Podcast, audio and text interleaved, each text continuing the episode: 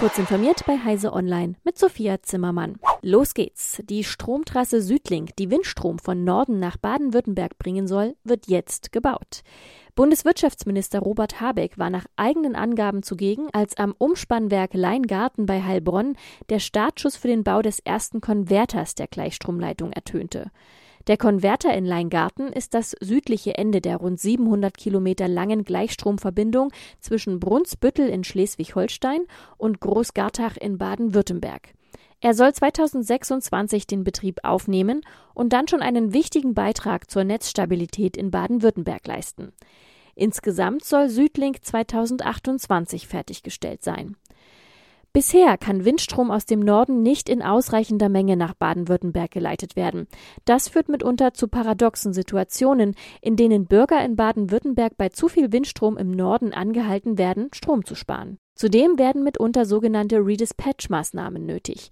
Dabei handelt es sich um Eingriffe in die Stromerzeugung, um Netzengpässe zu kompensieren, etwa indem man Strom anderweitig erzeugt oder importiert.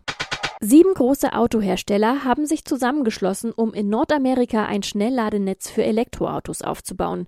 Mercedes-Benz und BMW wollen dafür mit General Motors, Honda, Hyundai, Kia und Stellantis ein Gemeinschaftsunternehmen gründen. Entstehen soll ein Netz mit 30.000 Ladepunkten in Städten und an Highways. Die ersten Ladestationen sollen im Sommer 2024 in den USA und später auch in Kanada öffnen. Das Joint Venture werde noch in diesem Jahr gegründet, heißt es in einer Mitteilung. Konkrete Angaben zur Organisationsstruktur und zur Höhe der Investitionen liegen noch nicht vor. In Deutschland gründeten BMW, Daimler, heute Mercedes-Benz, Ford und Volkswagen 2017 mit Ionity ein Gemeinschaftsunternehmen, das vor allem an Autobahnen Ladesäulen betreibt. In Europa sind es mittlerweile gut 2600 Schnellladestationen an mehr als 500 Orten. In Deutschland stehen davon gut 560. Im März dieses Jahres wurde bekannt, dass Mercedes-Benz ein eigenes Ladenetz aufbauen will. Texte erkennen, die eine KI geschrieben hat. Das sollte der AI Classifier leisten, doch nun ist er nicht mehr verfügbar aufgrund seiner geringen Genauigkeit. Das gesteht OpenAI ein, das Unternehmen dahinter. OpenAI verantwortet auch KI-Modelle wie GPT und das darauf beruhende ChatGPT. Der AI Classifier sollte bei Texten von über 1000 Zeichen Länge erkennen, ob sie von einem Menschen oder einer künstlichen Intelligenz geschrieben wurden. Insbesondere Schulen und Universitäten lechzen derzeit nach solchen Erkennungswerkzeugen.